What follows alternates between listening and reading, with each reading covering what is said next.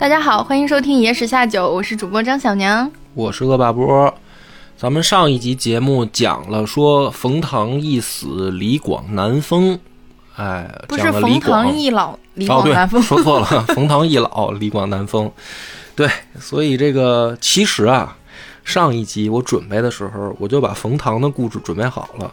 我就想着说吧，我就猜大家的心思，说你看这讲完李广，肯定应该有人说那讲讲冯唐呗。嗯，哎，结果完美的 猜错了，大家都说想听听，没有人关心冯唐，没有人关心冯唐，想听李陵。哦，所以这个有的时候就是不要预判，白预判，白准备啊。但是也没关系，我觉得讲讲李陵也挺好的。嗯。啊，因为李陵的故事呢，其实其精彩程度跟李广，我觉得不相上下吧。哦，嗯，但是这个里面还是会涉及一个问题哈，就说李广南封是大家普遍上普遍意义上觉得是这个倒霉，对吧？当然，除了咱们听完上集以后，大家可能会意识到，哎，其实也不是他倒霉。那么李陵是不是倒霉呢？是不是冤呢？就他的这个故事，啊，今天讲一讲，张张哥也可以带这个问题，就是听完这个故事以后呢，你来判断一下，觉得李陵是不是 冤不冤枉？对，这也是汉武帝时期的一个非常著名的案子了。但是讲这个文本呢，嗯，就不好用《史记》的了啊，因为李陵的这个案子波及到了司马迁。不是说不信任司马迁啊，说是不是因为这个事儿他沾包了，然后他在《史记》里面瞎写，不客观，不是这意思啊。简单来说呢，就是因为他这个涉世哈，所以可见《史记》里面关于李陵的案子，他的那个笔墨其实很少，嗯，就明显的短啊。不是说司马迁不公正，不敢写，还是要避嫌。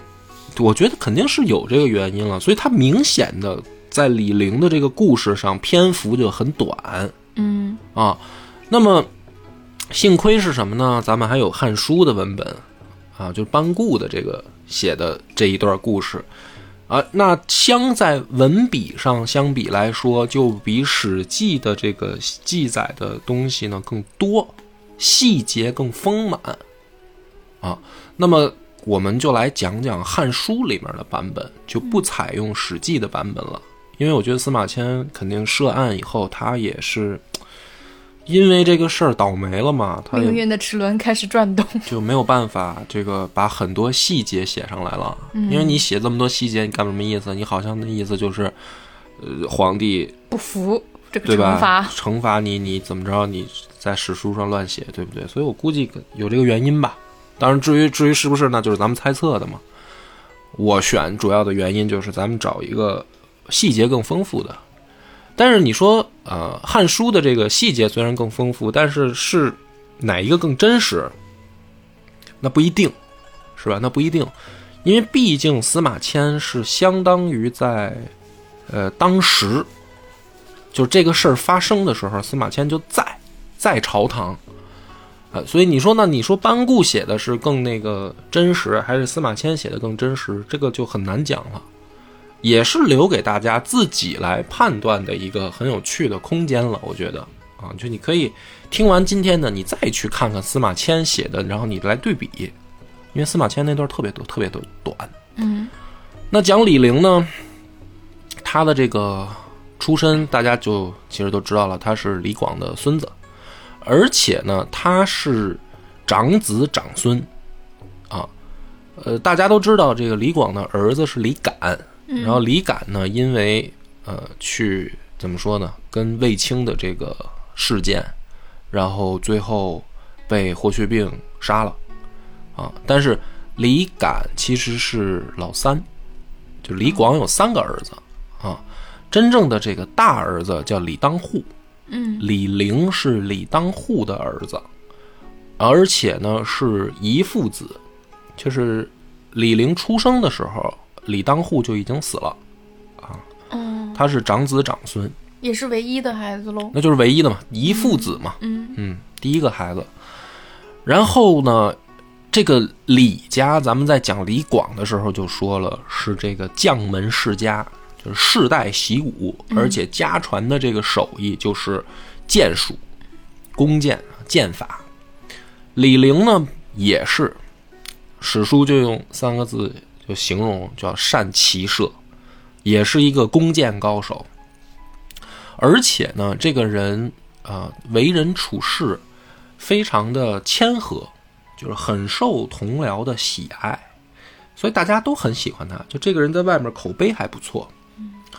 那么汉武帝呢，也因为这个人武艺高强，有李广之风，就是肯定他的武艺哈，所以呢，让他继续在军队中任职。李陵在军队里面一开始干的就非常的亮眼，说他自己带领八百名骑兵，深入匈奴两千余余里去侦察地形。哎，这个也算是一个非常怎么说呢？非常就就是很难完成的军事行动嘛。嗯，就孤军深入啊，打入敌方这个后后方。所以因为完成的漂亮啊，就让李陵当了骑都尉，而且呢，给了他一个特殊的任务，就是汉朝组建了一支可以算是秘密部队。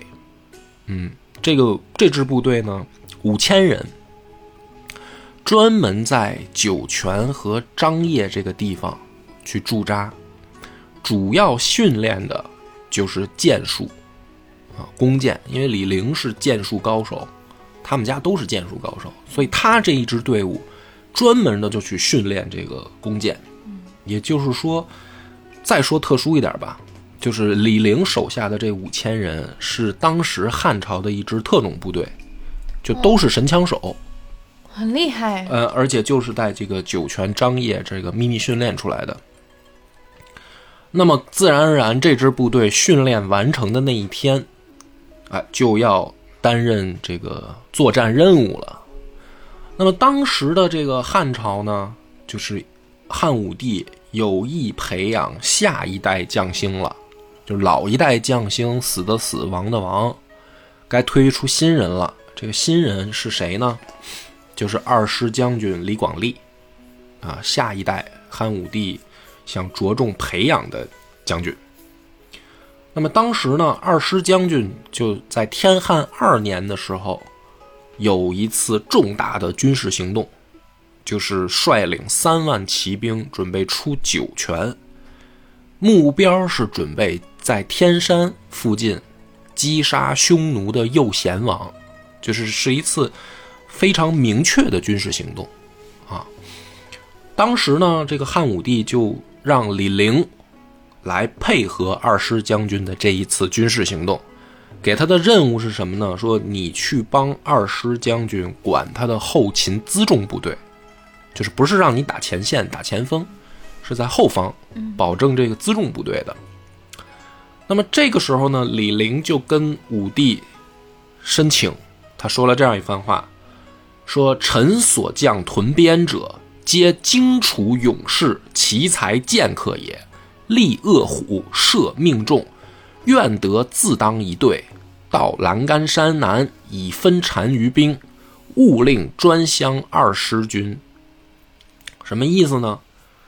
就是说，李陵这支部队是找的南方的一些挑选出来的小伙子组成的这支特种兵部队，而且经过了李陵的这个训练，每一个人都是高手啊，每一个人都能杀老虎，百发百中弓箭。所以李陵说：“我不想去给二师将军打下手，辎重部队嘛，就等于我是跟着大军在后面，嗯，保障补给线，这么这种任务，相当于对吧？是这个，我手下的是特种兵啊，训练这么长时间了，该亮手艺了。说我想单独率领这支部队，去分散单于的注意力，哎，也就是他要自降一军。那这个时候呢，皇帝就说，说这一次作战行动规模很大，我呢可能要集中调配。那么最关键的是说，我没有多余的战马给你，我要把所有的战马都划拨给二世将军李广利。所以说，你要自当义军，我可能没办法满足你这个愿望，等于分散我们的这个战马嘛。嗯那这个时候，李陵就说了一个非常重要的一个事情，他说：“没关系，我不要战马啊。”他说：“我愿意率领这五千步兵射单于庭，就是我这一次深入敌方腹地的作战，是以步兵为单位，我不要骑兵。那么这个可以说是在对匈作战，就自汉武帝以来。”的一次，呃，军事上的创举，嗯什么意思呢？首先，第一个，你不用骑兵，你去跟游牧民族打仗，人家是骑兵，你不用骑兵，那么你在不管是速度上还是机动性上，你就会吃大亏。嗯所以之前的这个对匈作战，基本上都是，要不然是像霍去病那样，以骑兵对骑兵，以速度拼速度。要不然是大军团作战，就卫青也帅过打过这种仗，但是他的是什么呢？在人数数量上一定要占领优势，我才敢以步兵结阵。那么李陵是等于用五千步兵，人数也是少数，嗯而且还没有机动性优势，而且还要深入人家敌人的腹地去找人家的王庭，所以这个事儿呢，本身是一个创举，很大胆的一次。军事行动，但是呢，这个汉武帝还是同意了，因为其实很简单，是什么呢？主力是二师将军，就是汉朝的那三万骑兵是真正的主力，这个五千呢可以算是游兵，啊，就是游击队，游击队，就是我去分散敌人的注意力的这样一支部队，我是有主力部队的，所以这样的安排啊，倒也不算是说。呃，坑李陵，嗯而且这是个李陵自己要求的。嗯那么汉武帝呢，而且还同时调配，就是想让强弩都尉叫陆伯德去和李陵合军，就是他还是担心五千步兵出去是不是太危险了，就让陆伯德去配合和李兵李陵一块儿去出发。然后呢，没过多久呢，这个陆伯德啊接到消息以后呢，他就上了一封书。他说：“方今秋天，匈奴马肥，游牧民族嘛，他这个战马，他根据季节肯定有这个，是吧？吃得饱的时候，那冬天他可能就就不行了嘛。所以现在正是人家这个战马的这个优势期，未可与战。”臣愿留陵至春，巨将酒泉、张掖、纪各五千人，并击东西郡击，可避秦也。就是在陆伯德的这个视角，他重新给汉武帝分析了一下，说：“你让我现在的任务是配合李陵出击嘛？但是现在第一个不到时候，正是人家战马最欢腾的时候，不不适合开战。说最好等到来年。”春天，我和李陵各率五千骑兵，然后出击，这样的话呢，成功率就比较高。嗯，但是呢，这里面就造成了一个误会，误会的是汉武帝的视角就会觉得说，这个是不是李陵啊拉抽屉？就是什么意思呢？就是说，你先在我面前吹了牛了，你说你能带五千步兵，嗯，去执行这一次作战，嗯。啊，我好，我好意呢，还给你调配了陆伯德，嗯，结果陆伯德又上书告诉我，现在不是最佳时机，那是不是你李陵回去以后意识到自己牛吹过了，你又让陆伯德来这么跟我说，是吧？就是说，哦，我又改到明年春天，然后你俩各自率五千骑兵了，对吧？那是不是李陵你背后指使陆伯德这么说的？这么多戏吗？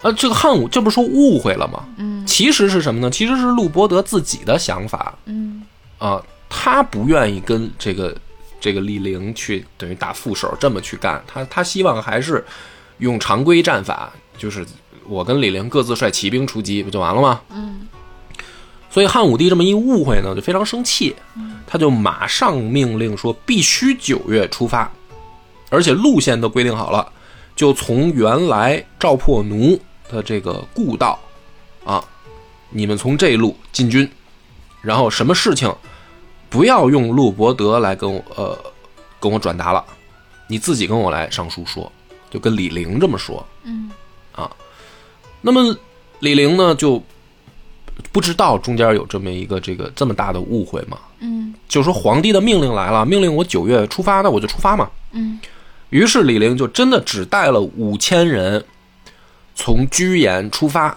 北行三十日，就是进入匈奴的这个腹地了。然后呢，他到了这个郡基山下营，就把一路过来的这个山川地形啊画了图，然后让自己的一个手下叫陈步月，拿着这个情报回朝廷给汉武帝看，就是我现在在什么地方驻扎了嗯。啊，然后我们可能在哪儿要展开军事行动，我沿路的地形我都都大概是什么情况。嗯。那么这个手下回到中央以后呢，就这个陈步月跟汉武帝也算是表忠心、表决心，就说这一次李陵率领的这个五千人啊，斗志昂扬，一定要这个打一个漂亮仗，嗯，就是等于在皇帝面前就是算是许下这个立了个 flag。呃，立了夸下海口，搞得是汉武帝非常高兴，就说：“哎呀，太好了！”还担心就是是不是会李陵一个人信心满满，比如说他手下的这些士兵会不会，对吧？你你你走到这个那个咱们的这个边边境以外去了，就五千人，背后也没有这个接应的部队。对吧？李陵可能胆子大，那他手下的人会不会害怕呢？结果这个陈步岳一说，汉武帝就非常高兴，就说：“哎，看你看看，手下回来的人也很有信心，那看来这一次应该差不了。哎，就仿佛看到了当年霍去病的影子嘛，是吧？那么果不其然呢，这个李陵在郡基山就碰到了匈奴的单于部队，一交手，对方直接就是三万骑兵围上来，李陵是五千人，嗯对手是三万。于是呢，在这个两山之间，峡谷地带。呃，峡谷地带，那肯定是李陵故意找的这个位置，嗯对吧？因为你要在平原上，呢你就完蛋了，嗯，对，这个地方比较限制行动。限制行动。我在这个地方，然后李陵以大车为阵，就是他虽然是步兵，但是他肯定是推着这个车辎重什么的嘛，嗯。然后把大车等于摆在周围，啊，形成一个阵地。嗯。然后士兵呢前队持盾牌和这个大戟，嗯。因为敌人骑兵可能会冲你的阵，所以前面用密集的士兵结阵，先用盾牌和戟挡住，后面呢全部这个是用弓弩手排满，就等于堵在这个山谷间。然后李陵跟大家说：“你们不用管别的，眼睛就看前面。那么怎么听命令呢？听声音，听见鼓声，大家就往前走；听到鸣金就往后走。嗯你们的眼睛看前面就行了，因为两边是山谷嘛。嗯，哎，就非常简单，就是说咱们就这么打。这个匈奴这边呢，一看李陵部队的人数很少，就我三万人嘛，他五千人，一看就看出来了。于是匈奴这边呢也很高兴，就说太好了，这不是捡着肉了吗？两边就真的开战。然后这一打，匈奴刚一交手，啊，一战下来就死了数千人。嗯这个时候，这个匈奴的单于就惊了，说头一次发现，步兵还有这么强的战斗力。对，就是步兵能有这么强的战斗力。所以我说，这个李陵他手下这支部队是一支特种兵部队，就是他们每一个人都是神箭手，嗯。啊所以一交手死了数千人，这么大的战损，匈奴就吃惊了。但是呢，这个匈奴没退，因为毕竟你人少，所以转手匈奴传下消息以后，陆陆续续赶到这个山谷，最后达到了八万人，就是八万骑兵把李陵的这个山谷就给围了。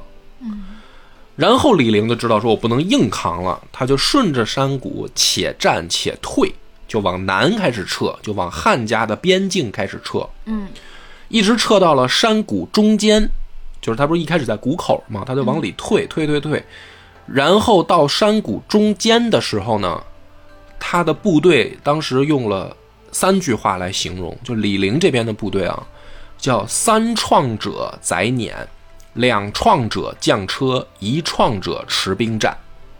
什么意思呢？伤兵了。对，就是他们是弓箭互射，嗯身上中超过三箭的，嗯就只能坐在车上了嗯啊。中两箭，那你还要在下面推车；嗯中了一箭的，就轻伤的，你就别当伤员处理了，你就该去前面打 对，你就不能下火线了。那什么意思呢？也就是说，李陵这边的部队已经全部负伤了嗯，没有没有啊，见没有全乎人，都是被被射中过，只是说谁挨的箭多，谁挨的箭少的问题。嗯就等于已经打到这样了嘛。然后呢，就在这样的话，连战连退的情况下，每一次交手啊，《汉书》里面记载说，李陵的部队一定会斩首千级，就是每匈奴冲上来一次，就杀掉他们一千人，嗯然后匈奴就退下去，啊，就在这样的情况下，一直又打了四到五天，李陵的这个部队就退到了龙城故道了，嗯就渐渐渐渐离这个汉家的这个边边境越来越近了，嗯，然后呢，他们更可怕的是，他们就要出山谷了，就是你前面你可以依托地形且战且退，但是你后面你你你肯定是还要还要往回走，往回走的。但你再往前走就没有地形优势了，嗯而且呢，前面说是一片大的这个那个草泽。匈奴呢，经过这几次交手，他也知道说这支部队的这个弓箭的这个箭阵特别厉害，他也不敢往上冲。于是到了这个出山谷的地形的时候呢，匈奴人很聪明，他就跑到上风处去放火，准备用火攻烧这个李陵的部队。游牧民族对于风向非常敏感，因为你要知道，在草原上要是着起火来，那顺着风可就烧出去了。嗯所以匈奴他对于这个火攻其实也是非常有心自己的心得，就他很判断风向是有独到之处的嘛。那李陵一看这个情况，他马上就是，你知道防火攻最好的办法是什么呢？先把自己周围这一圈烧了。嗯，隔离带。哎，就烧出一个隔离带，火就过不来了嘛。于是呢，就在这样的情况下，双方等于还不光是弓弓箭对射，还要用这种不同的战法去想办法斗心眼儿，然后一直打到了这个南山。那在这个情况下呢，这个匈奴也急了，就是连自己的儿子都派上那个前线，就是去冲锋，去跟单于的儿子。单于的儿子去派去跟这个李陵去对战，但是还是那样，每一战就杀你上千人，就李陵就会射死你上千人。嗯那甚至呢是这个打的这个单于自己都已经有点顶不住了嗯啊。于是呢，这个李陵这边有一次抓到了一个俘虏俘虏啊，然后这个俘虏就说说我们单于啊已经不想打了，就单于自己说了，说此汉精兵击之不能下，日夜引武难尽塞，得物有伏兵乎？哦，担心。对，就是越打单于越害怕，就是说这支部队我吃不掉他，嗯，我吃不掉他的同时呢，还老勾着它我。勾着我一点一点接近汉朝的边境线啊，这是不是一支诱饵部队啊？就是把我的主力勾引到边境，回头他们搞了一个对伏击圈，所以匈奴这这个单于已经非常害怕了，他其实已经不想打了，也不想追了。说，但是为什么一直还咬着李陵不放呢？不是因为他觉得他能赢，觉得这特种部队太厉害了，想干掉。呃，是因为他周围的人也跟单于就说说，如果我们这一次数万大军连汉人数千都不能消灭，那我们此后士气一定会越来越弱，我们就再也没有办法跟各个部落之间去调动起大家对于汉家军队的作战了。哦，就为了面子。哎，就是有点这意思，就是这这是尊严。之战了。嗯我们八万骑兵追着他五千人，没吃下他，还是步兵，对吧？那你日后我们这个各部落之间一传，太丢面了。你这个单于，因为部落嘛，游牧民族部落之间，他的这种组织是比较松散的。就是我为什么服你啊？因为你牛逼，慕强心理。哎，它是一种强者为王的这样的一种组织方式。嗯，那当你不行了，可能新的首领就会出现嘛。嗯，所以说，为什么这个这支单于的这个部队，他一直咬着李陵不放，就是他也很纠结，要维护自己狼王的地位。哎，那么就在这样的情况下啊，这个李陵就是跟匈奴产生了一个非常尴尬的局面。跑吧，又不敢跑，李陵也不敢跑，嗯，就是我得怕一跑让人看出来。怕一跑呢，我匈奴骑兵我肯定是跑对嗯对两条腿的肯定跑不过四条腿的嘛。嗯匈奴这边呢咬着吧，他又不敢逼太近，所以呢，最后啊，匈奴就发起了一次总攻，就说这么耗下去也不是事儿，所以最后一次发起总攻，一天之内交手了数十次，都不带喘气儿的。就是连续突你，因为人多嘛，就车轮战。对，我就说李陵他们都不带喘气儿的。那李陵那边就很惨了，那就只能扛着嘛。但是这一天呢，虽然打了数十次，李陵最后杀了敌人两千人，嗯，就是匈奴这个轮番进攻下又死了两千。那么这个时候，匈奴就决定说算了，就是既然吃不下，我沉没成本那太对就是。越打损失越多，嗯，而且地形慢慢慢慢接近汉朝边境嘛，嗯，就准备撤了。但就在这个时候呢，抓到了一个汉军来投降的人，这个人叫管敢。他是什么呢？他就跑到匈奴这边来投降，是因为，呃，在军中跟自己的长官闹矛盾，他就等于跑了。那那史书这么写的话，那就是说会不会有其他原因嘛？反正就汉奸嘛，你就这么理解。这这个这个这句话一出来，啊我就想骂这王八蛋了。这个管敢跑到匈奴那儿，就是这个跟这个单于就说，说实际上李陵现在的部队里面弓箭已经快射光了，哎呀，这王八蛋！而且说真正能打的，就是这支部队里面还能去作战的，只有李陵和他另一个这个叫成安侯韩延年手下，还有这个八百人。就是这五千人的部队看起来人很多啊、但实际上真正还能作战的只有这八百人了。就这八百人就是中一箭的，其他的人啊都两、大于都两箭以上，起码对，而且箭快射光了，所以说这个情况，单于一听大喜啊！大喜了啊！第二天就开始派出这个呃快马围着李陵的这个军阵，干嘛呢？就大声的说：“李陵、韩延年投降吧！我们就知道你的底细了。”就先派出这个快马绕着李陵，就是等于就喊话。其实像什么呢？先从士气上，你甭管你投不投降，我先从士气上压制住你。对，就是让人家觉得一下子就撂底儿了。哎，就是你的底细我已经清楚了。嗯然后呢，说这个李陵他还是在这个山谷中嘛，还没退退出去，嗯。他就又找了一处山谷，然后匈奴呢就在四周的山上把这个山谷就围住，然后从上往下这个射箭，因为这个时候箭虽然可怕，但最怕的就是匈奴的骑兵冲阵。嗯。啊，所以他宁愿说我在山谷里面我挨挨箭，嗯。我不能真的把部队带到平地上，那就完蛋了。然后呢，这个最后最后，李陵就决定说，干脆咱们得突围了。怎么突围呢？说带着车队肯定是不行了，嗯，咱们就不要这个车队了。重伤的人都不要了吗？重伤的肯定这个时候很多人就要舍弃掉了，那就没办法了。就是说我们要突围，然后呢，这个时候他不是五千人吗？嗯这个决定突围的时候，只有三千人走了，就是两千人已经撂下了，就管不了了。是死，肯定里面也有死掉的啊，嗯也有可能伤员就管不了了。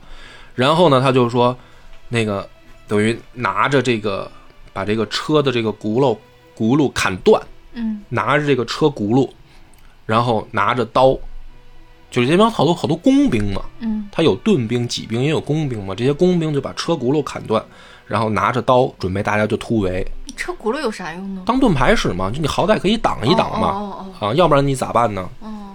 对吧？那不是不是每一个人是全副武装，是吧？又带弓箭，又带戟，又带盾，还带粮草辎重。这会儿不只是弓箭没了，盾牌也没了，就是能拿来用的就都拿来对用，就能拿来用的就拿来用嘛。然后就大家就准备准备突围。然后呢，这个匈奴呢，那自然而然这就是就是追着李陵咬嘛，啊，就肯定不会放过你了这回。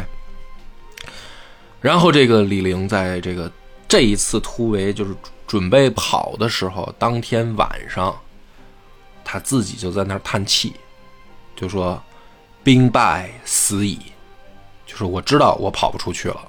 就这么长时间没有给汉朝，没有给汉武帝，给朝廷，就是求助救你怎么求助？呢？你没有骑兵啊，你怎么求助呢？你都是步兵啊。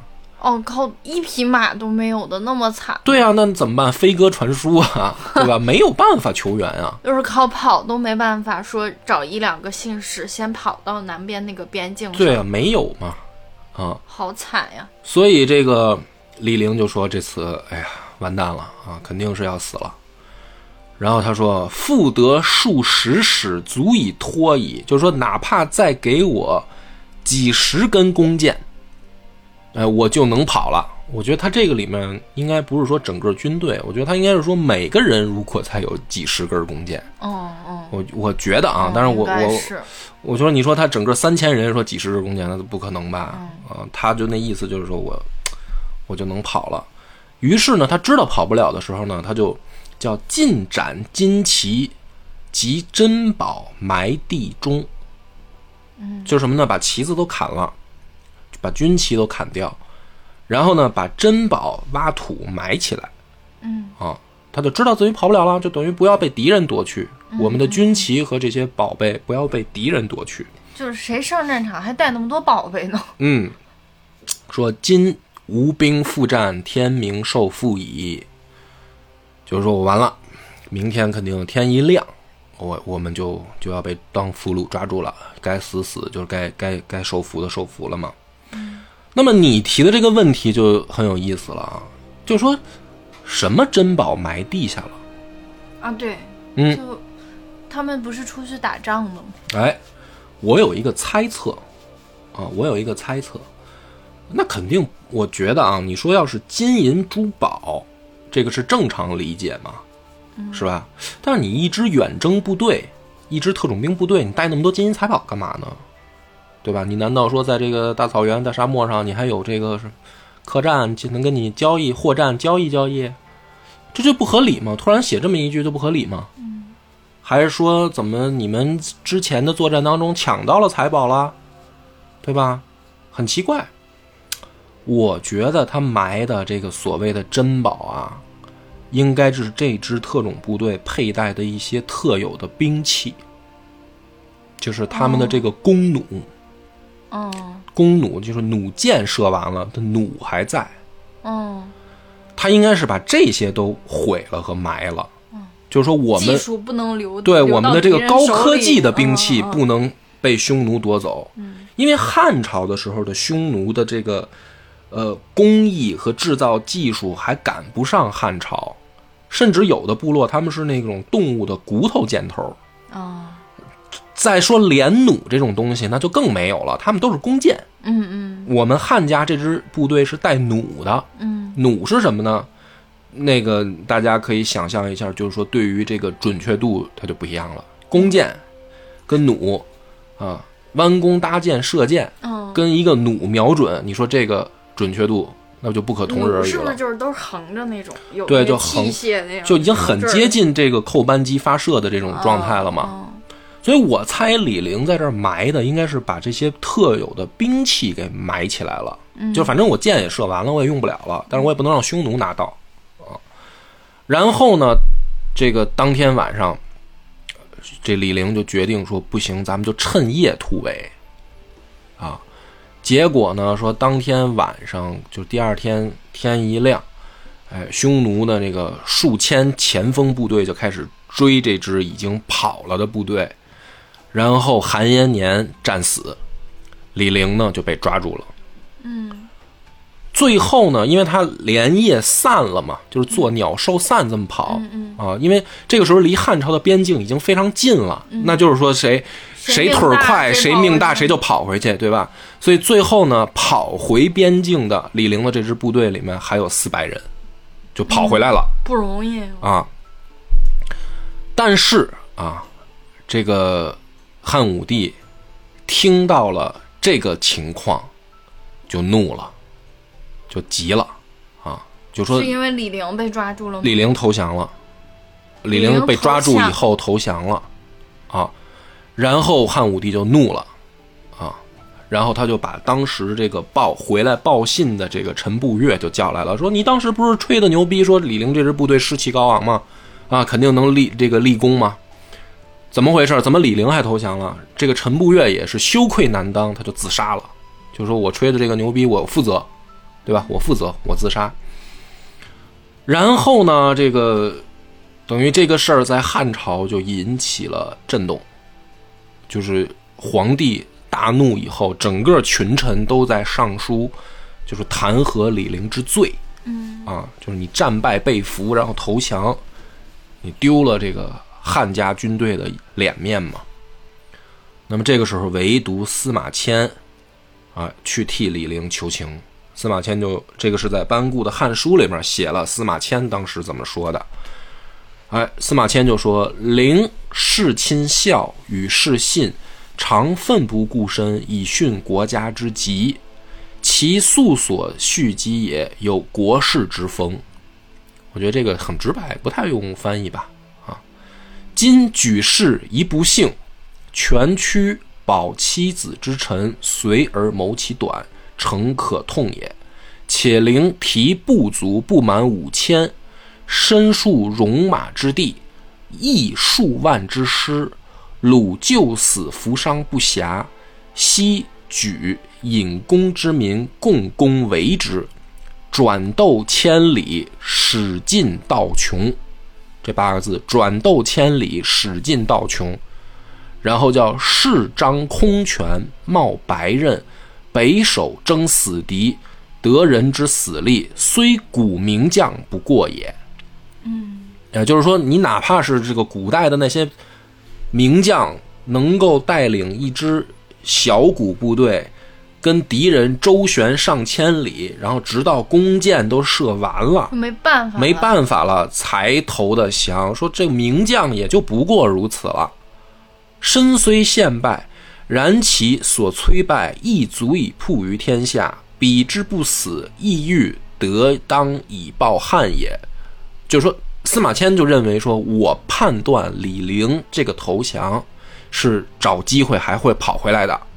嗯，就是啊，他只是权宜之计。权宜之计，哎，所以那司马迁的这个求情已经那就够可以的了。就是还还在在满朝都去弹劾李陵的时候。他去这么替李陵说话，嗯，这就够朋友了吧？我觉得够意思了。嗯，但是呢，这件事在汉武帝听起来，就是司马迁的这个求情就非常的刺耳。什么刺耳呢？就是说，你还记得这一次军事行动的主力是谁吗？是二师将军李广利。嗯，就说李陵这边打的这么热闹，折腾这么大动静出来了，而李广利那边啥动静都没有。所以这个司马迁这么一说，汉武帝就是说，你是不是借着李陵这个事儿，其实是在给二师将军上眼药嘛？对吧？嗯，一个是这个三万的主力骑兵，一个是五千的步兵。说步兵这边转斗千里啊，这个打的这么热闹，杀了这么多人，然后他没办法。那个二师将军那边这么一对比，是不是就显得特别无能嘛？那二师将军他们干嘛呢？二师将军确实就是无能啊！不是，就是他们不知连信儿都不知道吗？就是不知道啊！这李陵的这一仗，二师将军一开始就是不知道啊，然后他也没找着匈奴主力。哦，他就是他就没找到，一直都就是他，这整个部队都是废物，侦察兵也是废物，都都就不知道作战的战场在哪里。对呀。就是没不知道李陵这边打这么热闹吗？所以就废物嘛。说白了，就是当然这个是但是但是就是那个李陵的这个部队和主力部队之间，他们应该有通信啊。怎么通信啊？那会儿他们没有个什么传令兵、对传令兵或者是什么传令信号呀，什么信号，对什么弄个烟花呀之类的那 没有没有。那个之前对对对兄作战的时候，真就得靠个将领的这个个人能力嘛。你像霍去病，他那个军事行动，你哪知道他从哪儿打呀？就是霍去病，为什么霍去病厉害啊？就是他每次带着部队出去，他能回来，哦，对吧？嗯就是说，其实很大概率霍去病那些行动很有可能是回不来的。嗯嗯你你要为什么说李陵一开始给他一支特种兵训练，也是因为李陵之前带了八百人出去了，几千里还回来，就是必须得具备这样的作战能力的将领，你才可以去独当一面，独带一军啊。当然，你说那种情况也有嘛，大军团的时候可以，但你像李陵的这种特种作战嘛，你什么几百人出去，骑兵几百人出去这种特种作战，你怎么可能还随时随地能够特别清晰的知道动向给大军？不太可能，嗯对吧？因为敌人也在动，你也在动，嗯嗯，嗯，而且又是几千里开外，你不太可能。所以这个时候，汉武帝听起来就是说：“你是不是在讽刺李广利啊？”于是呢，就是在讽刺李广利。我觉得司马迁可能没这意思，就是想替李陵求情。但是但是不可能说这个话，想不到说这个事儿李广对李广利有什么影响，而且这而且是就是事实嘛，因为李广、李广李广利就是无能嘛。是这这个呢，就是涉及到这个另一个故事了，就是李广利的故事，因为他也是一个裙带关系上来的将领。哦，就是在这个汉汉武帝时期啊，这些将领在他真的发光之前啊，他的处境都很尴尬。就是当卫青没有成为大将军之前，当霍去病没有成为骠骑将军之前，没有立功展现能力之前，人们都会认为他们是裙带关系。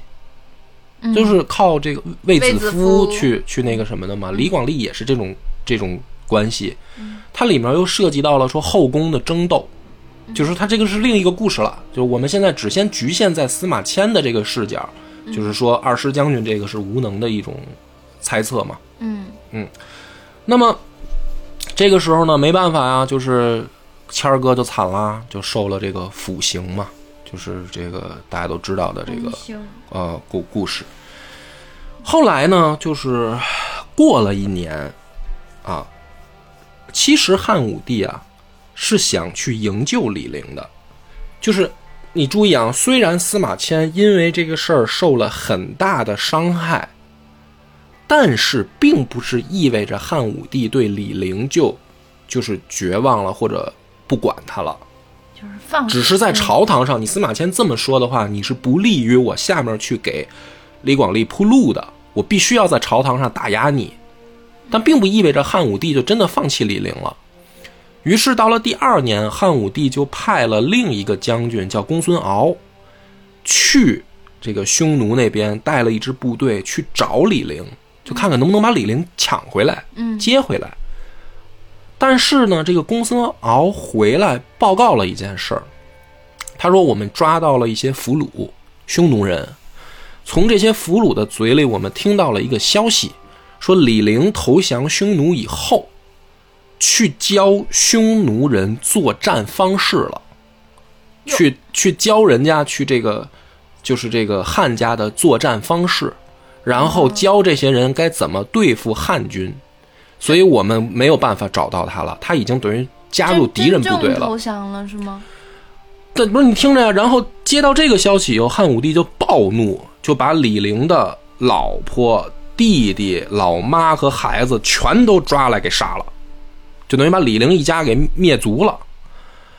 然后呢，这个时候所有的这个陇西呃跟李家沾沾边的人就没死啊，没死的，就是那就不是直系亲属了嘛，就是沾边儿人，因为他们家还有很多门客呀、门生故吏的什么的这种连带关系的，都深深的以李家为耻，就是打压打压九族没灭，但是都对，没有政治前途了。所以当时当时的这个陇西李氏成为了这个一个过街老鼠，你知道吧？就是提起来，呃，大家都觉得说这个狗汉奸啊，就是你怎么还能投降以后，你还把我们的这个等于军事机密什么的全都交给敌人呢，大家都特别生气啊。然后后来有一次呢，因为汉朝跟匈奴啊，随打随时也会通使节，也要交往。其实作战也是这个交往的一部分嘛，对吧？后来呢，就是有一次啊，匈奴那边那个就有一个汉汉朝使节去出使的时候，这个神见到李陵了。李陵上来就问这个人说：“吾为汉将。”率部族五千横行匈奴，以王舅而败，何负于汉家而诛我家？就李陵问这个使者，就后来有一个使者出使的时候，李陵就问他说：“我当年带了五千人来跟匈奴作战，最后也没有人救我，我没办法了，我战败了，为什么要把我们家全杀了？”然后这个使者就告诉他说：“我们接到消息说你。”教匈奴人练兵，然后李陵说：“说不是我，是一个叫李旭的人在教，就是这个人也是一个汉朝这个塞外的都尉，他也投降了匈奴，这个人在教匈奴，啊，都姓李，大乌龙，就不是我。然后呢，这个使者那就没话说了，那你说这怎么办呀？对吧？已经杀了。”就是也算是误会吧，啊，这个李陵非常生气，于是他在匈奴那边，他他他这回就等于知道为什么了嘛，嗯，他就偷偷找人去把这个李旭给杀了，就说你个汉奸，你等于连累了我们一家子，嗯，啊，然后呢，你别看李陵在这个匈奴人那儿，呃，就是他不服哈，他其实他不想加入匈奴，嗯。但是呢，这个匈奴的单于他很呃欣赏李陵，惜才爱就觉得是一个这个才将才，就把自己的女儿嫁给了李陵。就是反正你也没家了，就是你在汉朝那边反正也没家了，那就是你就在我们这儿就成家呗，就就把自己女儿嫁给李陵，然后呢让李陵当了右孝王，就是也给李陵封官了。嗯，同时呢还有另一个人叫魏律啊，魏律呢本来。呃，是一个这个长水湖人，但是呢，呃，在汉朝长大，后来又回又跑到匈奴那边。这个卫律呢，当了丁陵王，就等于这个大单于旁边一左一右，左膀右臂啊，一个李陵，一个这个卫律啊。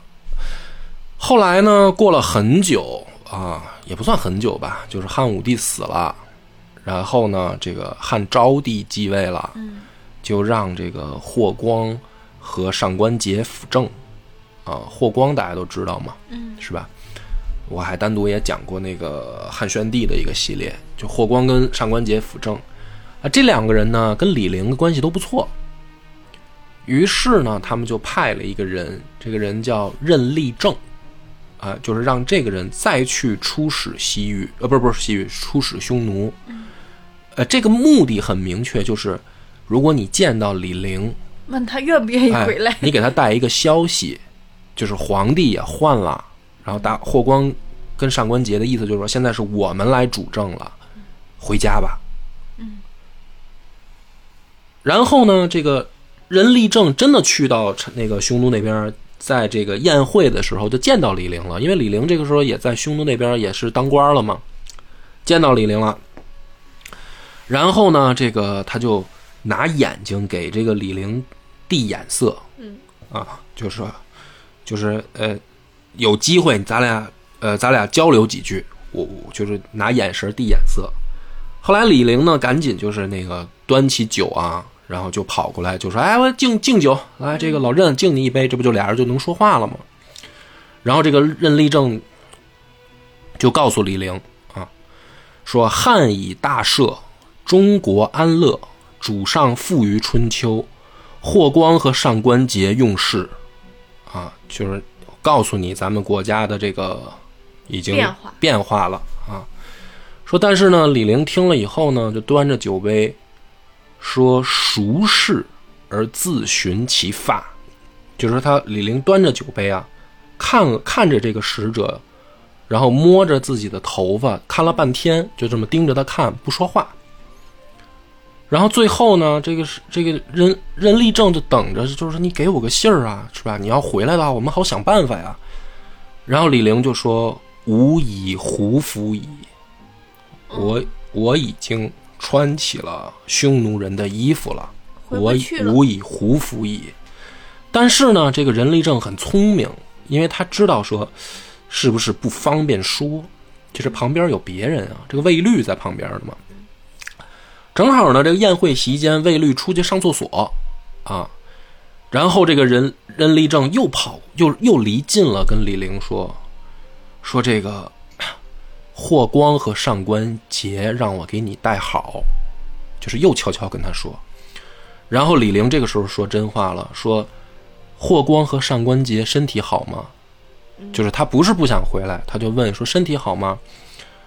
然后这个任立正说：“你只要回来，勿忧富贵，就是你只要回来，荣华富贵在等着你。这两个人还记得你。”然后李陵就悄悄的跟这个任立正说：“归义耳，恐在辱，奈何？”就说回去容易，但是我回去真的不会再受到侮辱吗？嗯因为我现在是在汉家人眼里，我是一个汉奸。嗯说万一我回去以后再受到羞辱怎么办？啊，就说在这个时候呢，这个卫律上厕所就回来了。回来以后呢，听到了他俩的这个最后这个只言片语，就很不高兴，就很不高兴。然后李陵呢，最后也没办法，就是卫律也回来了，他就最后就就就也不能再跟任任立正多说什么了，他就最后说了一句说：“丈夫不能再辱。”嗯啊然后李陵就在匈奴就一直在没有回到汉朝，没有没有机会是吗？就没有机会了啊，故事就结束了。就是你说最后这个情节，相当于李陵，嗯，并没有给明确的说法。嗯。其实其实就是哪怕卫律没有回来，嗯，就是没没有没有说完。你，说嗯。就是哪怕哪怕卫律没有回来，他可能就是跟这个使臣的意思就是说。我可以回去，但是但是我回去不不可以再受辱。对，然后正常的流程是，使臣回去可能会需要汉昭帝他们给一个说法，嗯，但是后面就是没没有这样的机会，没有这样的机会了，是是不是这么？我觉得你分析的是很有可能的，就是说，也许李玲也在等，就是说在等，说你是不是可以给我平反啊？呃，对对对，就是说可能我需要一个保保证，或者是对，就是让我更有信心回去面对对这一切，就是他可能自己还是很想回去的。对，但是其实呢，这个故事又又是另外的一个故事了，就是说，是不是真的是那个呃霍光他们把他忘了呢，还是说上官桀他们把他忘了呢？其实后来这个汉昭帝没多久就出事儿了嘛，然后中央又在变化，然后后来的那个海昏侯刘贺来了，然后海昏侯刘贺又出事儿了，霍光又擅行废立，就把那个刘病已找来了，就是朝中后来一直在动荡，然后就是刘病已和霍光又过招，那就顾顾不上可能就顾不上李陵了。对，所以这个事儿当然只是他是霍光后来真的不管李陵，觉得是李陵不想回来呢，还是说也没机会再去给他弄这事儿呢？这个嗯这个另外的故事了吧？还是这么说吧，就是我们在这儿你要说细讲，又讲出很多来。但是到这儿呢，就是比如说张哥，我问你，你觉得李玲她这个故事，她的这个冤枉不冤枉？因为就是她这个故事，就是听起来太，呃，她的一生太太让人感到唏嘘了。嗯就是我觉得光用冤枉不冤枉这个去给她定性都很单薄，嗯就是很委屈，然后也很无奈吧。嗯，其实他当时投降匈奴，嗯，我我反正我还是认为他肯定就是权宜之计，包括他最后可能就是没有，你看就没有推他真的为匈奴效力，嗯。呃，就是虽然说也接受了匈奴的这个封官吧，嗯，但是没有说真的，把他那个最核心的那个才能拿出来交给匈奴，然后对付汉朝。包括到最后，他既然有心想回来，肯定是他自己问心无愧，觉得对，应可以回来的。其实这个事儿啊，就是这李陵的这个故事呢，它里面涉及了一个非常核心的问题，就是跟咱们上集讲的李广还不太一样。因为李广呢，实际上是司马迁用了春秋笔法，就是其实我们到最后能听出来，李广不冤，他这个南风他不冤。对，其实汉武帝对但李陵的这个事儿里面，他就有一个关节，我刚才讲故事的时候我讲了，但是我在这儿还想再多说几句，他就跟李广那个故事不一样，他的关节出在哪儿了？就是汉武帝虽然这个去呃压制了司马迁的那一次反驳，嗯但是呢，他还是派公孙敖想去接李陵。嗯那是为什么呢？其实你应该这么想，就是说这个人已经被匈奴抓走了。嗯你派一支部队，怎么才能把他接回来呢？其实是非常难的，嗯很难啊，因为你你要愣抢人是不可能的，除非你公孙敖能把这个对手打败，你才能可能说接应李陵回来嘛，或者说起码是要一次突袭，你才可能成功。你不可能是说大模大样的去找匈奴要人的，人家不会给你的嘛。那么这里面就会有一个问题，说为什么在这样渺茫的情况下，汉武帝还让公孙敖去找？为什么？是因为这个里面最最最最最关键的就是，其实大家可能会误会，说是不是汉武帝这个时候念着李陵的旧情啊？就是就是说啊、心里面还是相信李陵的，只是为了要拖李广利一把，表面上压制司马迁在朝堂上这个辩解，但心里面是不是还有李陵啊？我怎么感觉汉武帝这个举动有点像做样子给自己不是朝堂的人你听啊，然后呢，汉武帝派公孙敖出去这一次带回来的消息是说，李陵在那边教匈奴人那个汉家的战法，然后汉武帝就暴怒了，就把李陵他们家全杀了。就这两件事是关联在一起的，就是在汉武帝的心里，我有一个猜测哈，他最重要的是不能让汉家的军事技术外流。嗯嗯这个军事技术不是练兵之道，是武器之道。嗯就是汉人跟匈奴的作战，在防守上有极大的优势，是因为我们的弓弩厉害。就是我在外野外对我在野外跟你打，我得跟你比骑兵。那我跟你比骑兵，我有一个天然的劣势，就是我们中原不产马。嗯所以我们打西域有一个非常重要的原因，就是二师将军后来出击的有一次目标是大渊，是想去那儿拿优良的马种，因为我跟匈奴作战以后，匈奴是不可能卖给我马匹的，我要跟你去打，我得有优良的马种，我只能去西域去找，对吧？这个是，这个是，这个在汉武帝时期也是非常著名的作战嘛。那为什么呢？是弥补我们在出击时候的劣势。但是它有一个前提，是我们在防御的时候的优势不能丢。也就是说，我出去跟你在草原上打，我打不过你，可能我有各种各样的问题。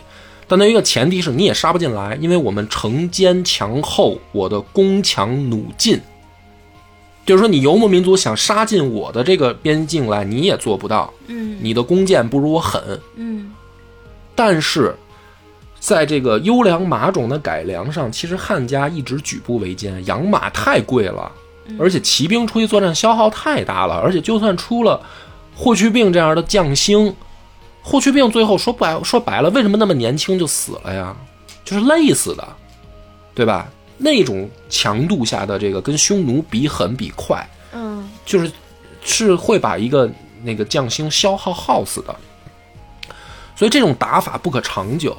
所以当李陵提出说我愿意率一支五千人的弓弩特种兵出去作战的时候，也许为汉武帝打开一条思路打开了一个思路，就是说我们用防守优势去作为进攻手段可不可行？因为这个军事相当于我领先对面，嗯就是军事技术上我领先。嗯汉武帝其实知道冒险，但是他想试，因为一旦这个战法成型、成功了，我们就再也不会受制于没有优良马种这件事儿了。嗯我们就可以用步兵去开拓思路，去跟匈奴去怎么怎么折腾了嘛。嗯所以他去找李陵，我倒不觉得他是因为还念旧情，他最怕的就是李陵因为训练这支特种兵，把这个技术外流。帝王的角度思考对问，题，就是一旦技术外流，我们对匈的优势就消失了，嗯我们对匈奴作战的防御优势就消失。因为如果匈奴人也会制造弓弩，主要是弩，嗯这个事儿太可怕了，就太可怕了啊！所以，所以汉武帝暴怒的原因也在于说，他听到了说李陵在教匈奴人汉家战法的时候，他就失去理智了，就他最他管子了。就是说他最担心的事儿发生了。嗯但实际上李陵没教，嗯就是这支特种兵战法，李陵是没教的。嗯所以李陵，你要非说冤不冤，我就说在这一点上，我跟司马迁的观点不一样。司马迁是说李陵在忠诚上冤不冤，他冤，对吧？我是认为说李陵在没有外泄汉家军事技术这件事儿上，他是冤枉了。他受了被一个被一个傻叉传传信的这个对给给给对，造成了很大的一个就悲剧。造成了成为一个汉奸这个形象了。嗯因为我想，我猜的啊，这个只能是我一家之言。我猜，就是如果汉武帝知道说李陵虽然投降了，但是没有把技术外泄，嗯他可能不会这么生气。嗯我觉得他不会这么生气，嗯因为很多人都曾经被匈奴抓住过。嗯最著名的，比如说张骞，也被抓住过，对吧？回来以后一样，这个该怎么着怎么着。赵破奴也被抓住过，嗯就很多其实历史上的人物被抓住了以后，不是就是那么呃皇帝就疯了，就说谁他妈投降了他就该死，他们家就都杀了，没有。但是在李陵这个事件上，汉武帝表现的是非常的愤怒和失控。他的原因其实我觉得更多的是在于，不是李陵投降，他觉得汉家丢面子，而是他担心汉家的军事技术外流。啊，这个是可能隐藏在历史里面，我觉得需要单独一讲的。嗯，嗯，解剖出来的。对，所以今天的故事就到这儿，感谢大家的收听，拜拜。春节快到了嘛，各位听众朋友们，想买酒的，然后需要买酒送礼的，可以加张小娘的微信幺三五二幺七八五二九五。之前那个小程序虽然还在用，但是有听众朋友反映这个客服呢不及时，所以建议大家还是通过微信加张小娘，是张小娘本人在经营，然后并且会很快的回复大家的售后的问题以及客服的过程中的咨询。